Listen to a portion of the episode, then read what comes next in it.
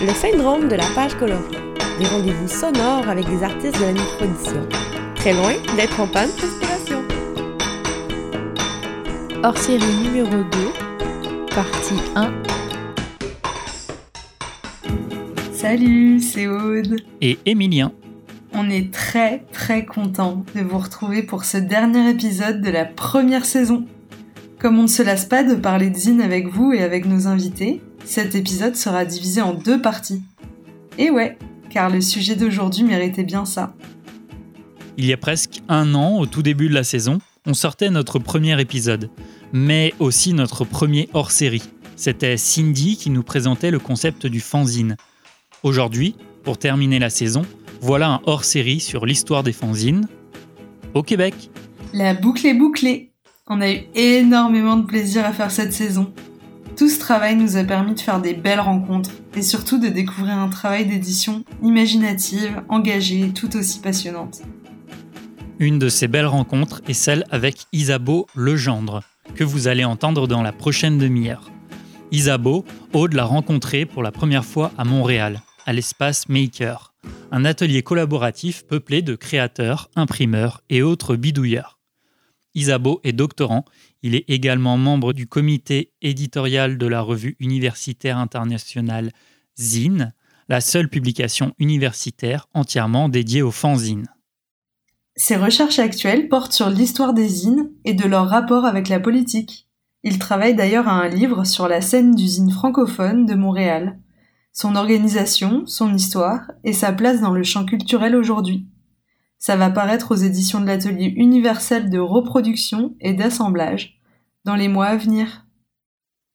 Isabeau nous a fait un énorme cadeau en écrivant superbement et en enregistrant comme un dieu ce hors-série. Merci encore à toi Isabeau. Let's go pour la première partie sur l'histoire de la naissance des fanzines en Amérique du Nord. Bonne, écoute.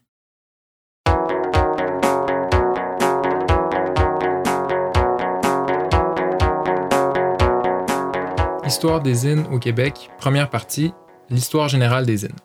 Pour comprendre l'histoire des zines au Québec, c'est euh, primordial de comprendre l'histoire des zines dans le monde entier, euh, c'est-à-dire depuis leur début dans les années 30 aux États-Unis. Euh, la raison est simple, c'est que si les les premiers zines ont été publiés dans les années 30, au Québec, les premiers zines vont être publiés vers le milieu des années 70. Donc un écart d'une quarantaine d'années qui implique que les premiers créateurs de zines au Québec ont une idée très claire de ce qui se fait ailleurs et en particulier ce qui se fait aux États-Unis. Donc les premiers zines ou fanzines, comme ils étaient appelés euh, à l'époque, ont été euh, publiés par des amateurs de science-fiction dans les années 30 aux États-Unis. À l'époque, euh, il y avait peu de distinctions faites entre la littérature de science-fiction, la littérature d'imagination en général, comme le fantasy ou la littérature d'horreur, euh, même la bande dessinée, tous ces genres euh, littéraires étaient euh, plus ou moins mélangés, confondus et appartenaient à un type précis de, publication périodique, ce qu'on appelle maintenant les pulp magazines. Donc, dans les années 20, les premiers pulp magazines qui touchent à la littérature d'imagination et à la science-fiction sont publiés. Puis, quelques années plus tard seulement, euh, sont publiés les premiers fanzines, donc les premiers magazines euh, amateurs produits par des amateurs de science-fiction qui s'intéressent à, ces, euh, à ces magazines de science-fiction et de littérature de l'imaginaire. Quand on dit zine de science-fiction, c'est important de mentionner qu'on parle donc de science-fiction, mais également de science amateur. Il y a beaucoup de, de, jeunes scientifiques amateurs qui publient leurs propres publications et qu'on met dans les mêmes catégories que les zines de science-fiction c'est aussi important de euh, mentionner qu'on parle également euh, de zines de bande dessinée. Par exemple, euh, le personnage Superman a été inventé par des jeunes Américains et qui ont d'abord publié les histoires de leur personnage dans un fanzine dans les années 30 aux États-Unis. Donc, science-fiction, science amateur, littérature de l'imaginaire, bande dessinée, c'est de ça qu'on parle quand on parle des premiers euh, fanzines. C'est aussi important de mentionner que les premiers zines, contrairement à ce qu'on connaît aujourd'hui, sont surtout des zines de commentaires et de journalisme amateur par rapport à la science-fiction, à la bande dessinée, à la littérature de l'imaginaire ou à la science euh, amateur. Il y a euh, souvent de la publication de euh, littérature originale, de nouvelles littéraires, par exemple, de science-fiction dans les premiers zines, c'est vrai, mais l'essentiel du contenu de ces premiers zines est réservé aux commentaires sur les publications professionnelles, les magazines de science-fiction professionnels les zines vont appartenir en quelque sorte aux amateurs de science-fiction euh, jusque dans les années 50. Euh, c'est vraiment euh, vers la fin des années 50, début des années 60 qu'on commence à voir une, première diversification de la production de fanzines, mais qui va surtout devenir très clair à partir des années 60. dans les années 60, c'est donc le moment où est-ce qu'on va voir l'apparition des premiers zines de musique. Donc, encore une fois, des zines qui sont euh, des périodiques produits par des amateurs, mais cette fois-ci de musique, en particulier euh, de musique rock and roll qui est euh, très populaire dans la deuxième moitié des années 60. C'est aussi au courant des années 60 que on observe une transformation de la production de zines de bandes dessinées, en particulier avec le mouvement qu'on a appelé le mouvement de, de l'underground comics dans les années 60 aux États-Unis toujours qui, euh, pour la première fois, publie non seulement des commentaires euh, sur euh, le monde de la bande dessinée, mais également des zines qui vont publier des, des, bandes originales de bandes dessinées d'auteurs qui n'arrivent pas à se faire publier dans des magazines professionnels qui existent à l'époque un point tournant important dans l'histoire des zines dans le monde, c'est bien sûr euh, vers le milieu des années 70 avec euh, l'émergence de la contre-culture punk. Euh, les punks vont vraiment s'approprier le médium du zine, vont le prendre aux, aux, amateurs de rock'n'roll et en faire quelque chose de complètement différent. Sous bien des aspects, l'idée qu'on a aujourd'hui du zine euh, a été euh, élaborée, établie, euh, construite par les zine punk. par exemple, le zine punk ou punk magazine qui a été publié à partir de 75 aux États-Unis ou au Royaume-Uni, le zine Sniff and Glue, qui sont vraiment des publications fondamentales pour le développement de la contre-culture punk dans ces pays-là, mais aussi partout dans le monde. À partir donc de la fin des années 70 et le début des années 80, il va y avoir euh, une première diversification de la contre-culture punk avec l'arrivée d'une deuxième génération de groupes, d'artistes, puis euh, de publications. Par exemple, euh, le groupe de punk Crass propose aux États-Unis un punk beaucoup plus politique, beaucoup plus mobilisé, euh, et plus loin de euh, l'idée d'une contre-culture punk qui serait particulièrement orientée vers euh, la subversion esthétique choquante comme le proposaient les Sex Pistols, avec donc ce nouveau tournant dans la culture punk. On insiste davantage sur euh, l'organisation euh, en groupe affinitaire, les idées politiques anarchistes ou libertaires, des structures horizontales, une préoccupation pour les luttes anticapitalistes, anticoloniales. Euh, à partir donc de la fin des années 70 et le début des années 80 que la culture d'usine va se rapprocher davantage de, des mouvements de gauche ou d'extrême gauche et euh, des valeurs euh, comme euh, l'anticapitalisme, le féminisme, l'antiracisme qui sont aujourd'hui importantes dans la culture d'usine. Autre moment important, le début des années 90 avec l'émergence du mouvement Riot Girl, qui est un mouvement punk féministe qui a eu une importance évidemment pour le développement de la contre-culture punk, mais une importance incroyable aussi pour l'histoire des zines. Le mouvement Riot Girls, c'est un mouvement qui a pris naissance à l'intérieur des contre-cultures punk, qui a rassemblé euh, des jeunes femmes punk qui euh, sentaient qu'il y avait énormément de sexisme à l'intérieur de leur propre contre-culture et qui ont voulu euh, confronter ce sexisme et le dénoncer, puis s'organiser en parallèle pour développer un punk qui serait féministe, qui serait anti-sexiste. Les publications des Riot Girls ont d'un point de vue esthétique, énormément influencé euh, les hymnes d'aujourd'hui. C'est vraiment à partir de, euh, du mouvement des Riot Girls qu'on voit apparaître, euh, soit en termes de format, en termes de technique d'impression, en termes d'organisation de la production. C'est vraiment là qu'apparaissent les premiers zines tels qu'on les connaît aujourd'hui.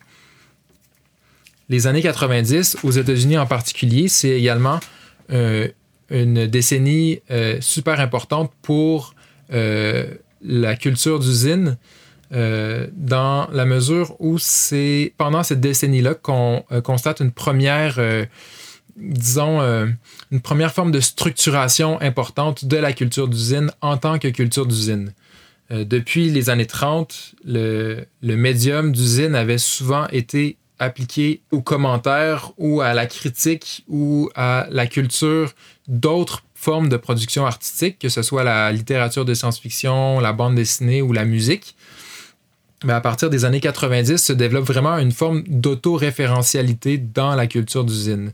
Euh, cette autoréférentialité-là se traduit notamment par la production de zines qui portent directement sur la culture d'usine et la publication des zines. Euh, le plus important de ces zines-là, c'est Fact Sheet 5, qui est euh, publié aux États-Unis euh, pendant les années 90 et début des, non seulement pendant les années 90 et qui recense et fait la critique d'une importante quantité de zines qui sont en circulation aux États-Unis, au Royaume-Uni, mais aussi partout dans le monde. Donc, c'est avec des publications comme celle-là que vont apparaître euh, une, première conscience de la culture d'usine, puis une première forme d'organisation de la culture d'usine euh, pour elle-même, si je peux dire, plutôt que euh, une production d'usine orientée vers d'autres formes de production culturelle. Pendant les années 90 et jusqu'au début des années 2000, on assiste également à une euh, importante phase de structuration pour euh, ce qui devient de plus en plus des scènes euh, d'usines qui sont structurées. par exemple, il y a beaucoup de collections, que ce soit des bibliothèques alternatives ou même des collections à l'intérieur de bibliothèques publiques qui sont dédiées aux zines. Il y a également l'organisation de centres d'archives pour compiler puis répertorier l'histoire euh, des zines. Euh, il y a également des festivals ou des foires annuelles qui sont fondées, des festivals et des foires qui sont, pour certaines, encore en activité aujourd'hui. Donc, à partir de les années 90, mais surtout à partir des années 2000, en s'appuyant sur cette phase importante de structuration de la culture d'usine, ben, on assiste à une énorme diversification de la production des zines qui est marquée notamment par euh, une décroissance des zines périodiques et des zines qui sont produits par, euh, euh, disons, une structure éditoriale qui ressemble à celle du magazine, qui implique un comité éditorial, une division des tâches, etc. Puis on, constate parallèlement l'essor euh, d'un nouveau type de zine qui est un zine publié par une seule personne qui prend en charge toutes les tâches de euh, production et d'édition et d'impression, etc.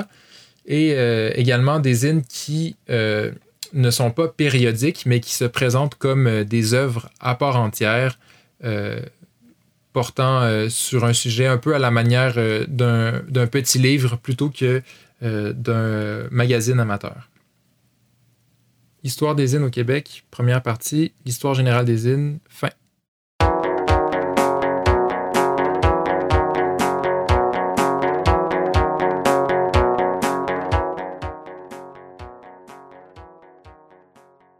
Histoire des zines au Québec, partie 2, contexte culturel au Québec.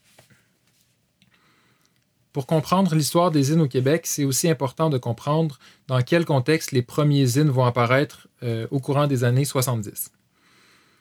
Avant les années 60, le champ culturel québécois est dans une situation particulière si on le compare avec euh, les champs culturels français ou euh, américains.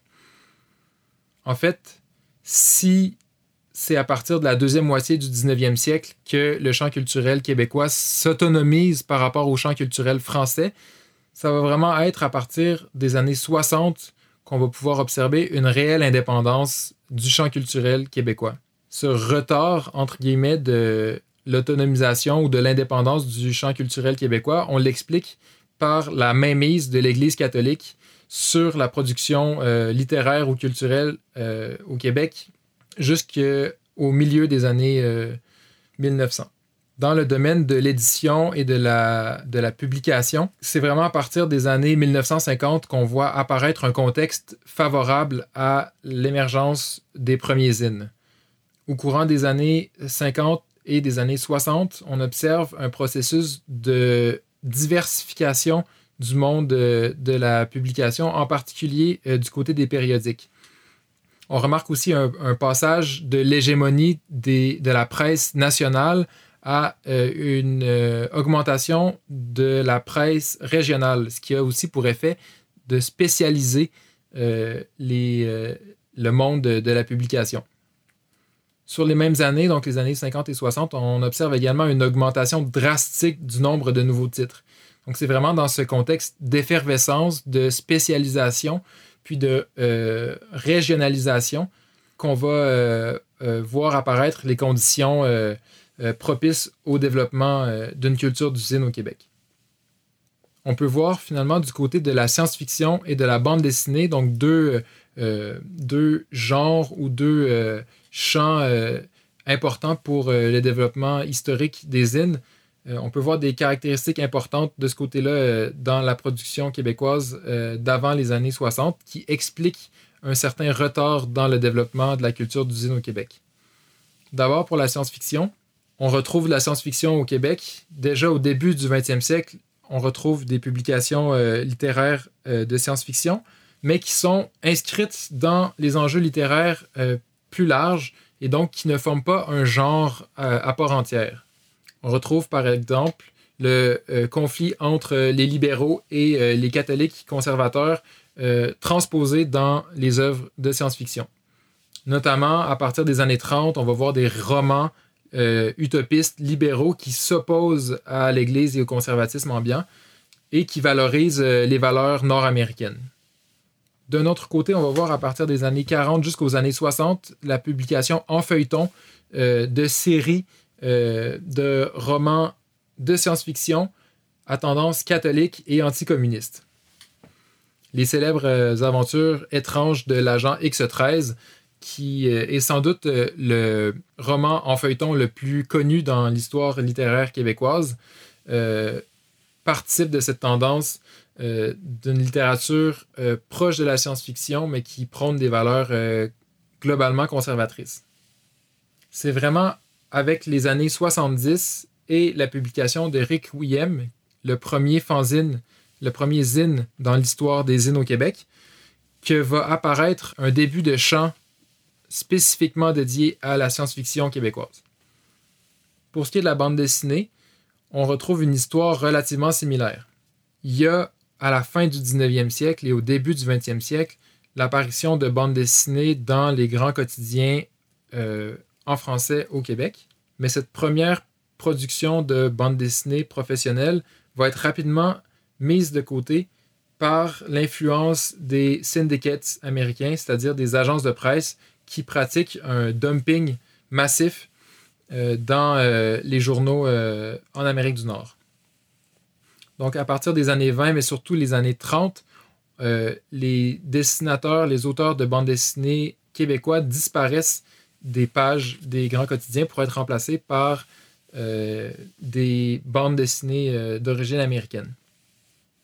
À partir des années 30, on observe également une influence néfaste, cette fois-ci venue de la bande dessinée franco-belge sur le développement de la bande dessinée au Québec.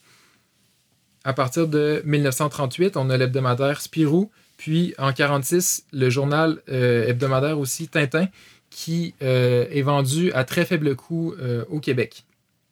comme pour la science-fiction, c'est vraiment à partir des années 70 qu'on va voir apparaître euh, une bande dessinée d'auteurs euh, qui tend à se professionnaliser. Et puis, ces auteurs émergents dans les années 70 vont d'abord publier euh, leur propre de bande dessinée.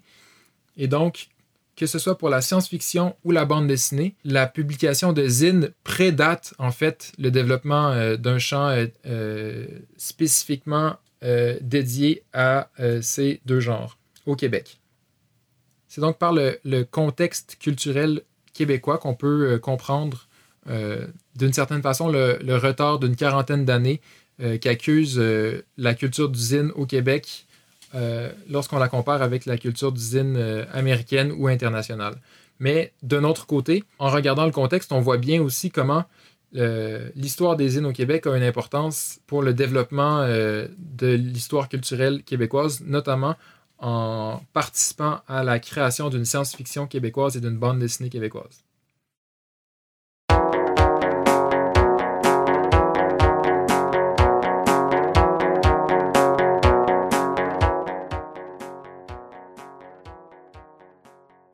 Histoire des îles au Québec, partie 3.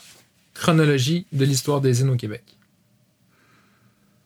Donc l'histoire des îles au Québec commence au milieu des années 70 avec la publication de Requiem euh, en 1974. Ce qui est intéressant à noter avec la chronologie de l'histoire des îles au Québec, c'est que même si c'est une histoire qui commence plus de 40 ans après euh, l'histoire euh, des îles à une échelle internationale, c'est une histoire qui suit malgré tout le même développement.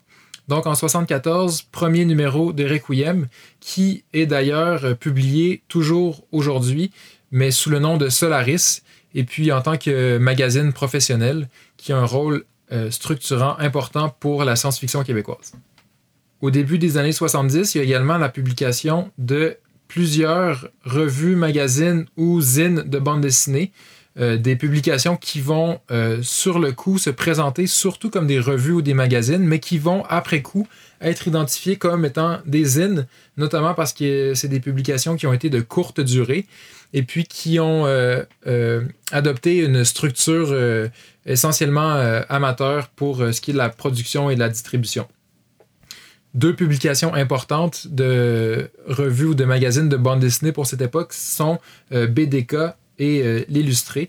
Euh, deux publications qui ont, euh, pour ainsi dire, qui ont fait présager le développement d'un champ de la bande dessinée au Québec. Au courant des années 80, première phase de diversification de la culture d'usine au Québec, notamment avec la publication des premiers zines de musique.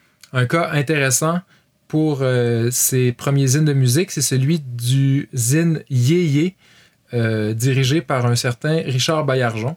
Euh, une publication très originale qui a été publiée euh, mensuellement de façon très assidue pendant euh, plusieurs années et qui, à terme, au courant des années 90, s'est également professionnalisé pour devenir un magazine professionnel d'information en lien avec la musique populaire.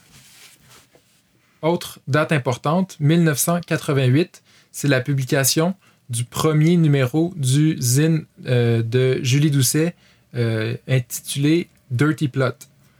Dirty Plot, c'est dans l'histoire des zines au Québec le premier zine à prendre la forme que euh, qu'on connaît aujourd'hui euh, avec les zines contemporains.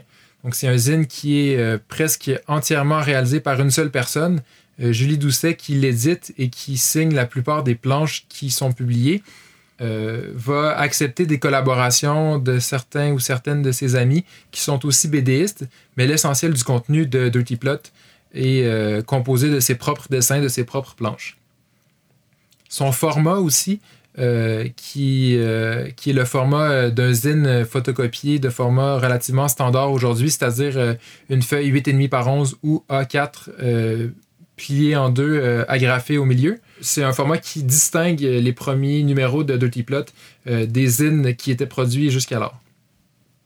Cependant, on retrouve une trajectoire relativement similaire pour Dirty Plot euh, en, rapport avec celle de Requiem, par exemple, ou de Yeye, euh, dans le sens que le zine va être republié et ensuite poursuivi en format magazine par la maison d'édition de bande dessinée montréalaise Drawn and Quarterly pendant les années 90. Donc, ce qu'on note pour la production d'avant les années 90 pour l'histoire des zines au Québec, dans les grandes lignes, on a affaire à des euh, publications qui se pensent d'abord et avant tout comme des revues ou des magazines en voie de professionnalisation. Si aujourd'hui euh, les zines euh, se présentent davantage comme des publications volontairement marginales, jusqu'aux années 90, la marginalité des zines n'est pas choisie mais subie.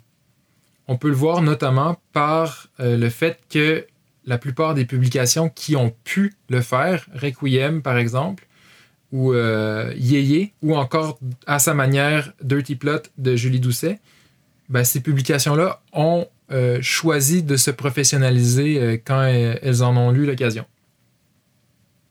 Mais l'élément le plus important dans l'histoire des zines au Québec, comme dans l'histoire des zines ailleurs dans le monde, c'est vraiment le tournant des années 90 et 2000, et en particulier la création d'institutions qui viennent structurer euh, structurer la production euh, de la culture d'usine dans des scènes euh, organisées. En 1998, à Montréal, apparaît l'organisme Archive Montréal qui a pour but d'archiver et de promouvoir les, la contre-culture québécoise. Archive Montréal organise à partir de 2002 une foire annuelle, toujours aujourd'hui très importante pour la culture d'usine au Québec et à Montréal, une foire qui s'appelle Exposine et qui euh, est euh, aujourd'hui l'une des plus importantes en Amérique du Nord, qui rassemble environ 300 euh, créateurs et créatrices à chaque année et qui joue un rôle très important pour la vie culturelle montréalaise et québécoise. Donc c'est vraiment à la fin des années 90, au début des années 2000, que se développe un cadre institutionnel propre à la scène d'usine montréalaise et qui va permettre une grande euh, diversification de la production des zines et qui va euh, donner en quelque sorte euh, le contexte nécessaire à la création de, de la culture d'usine qu'on connaît aujourd'hui.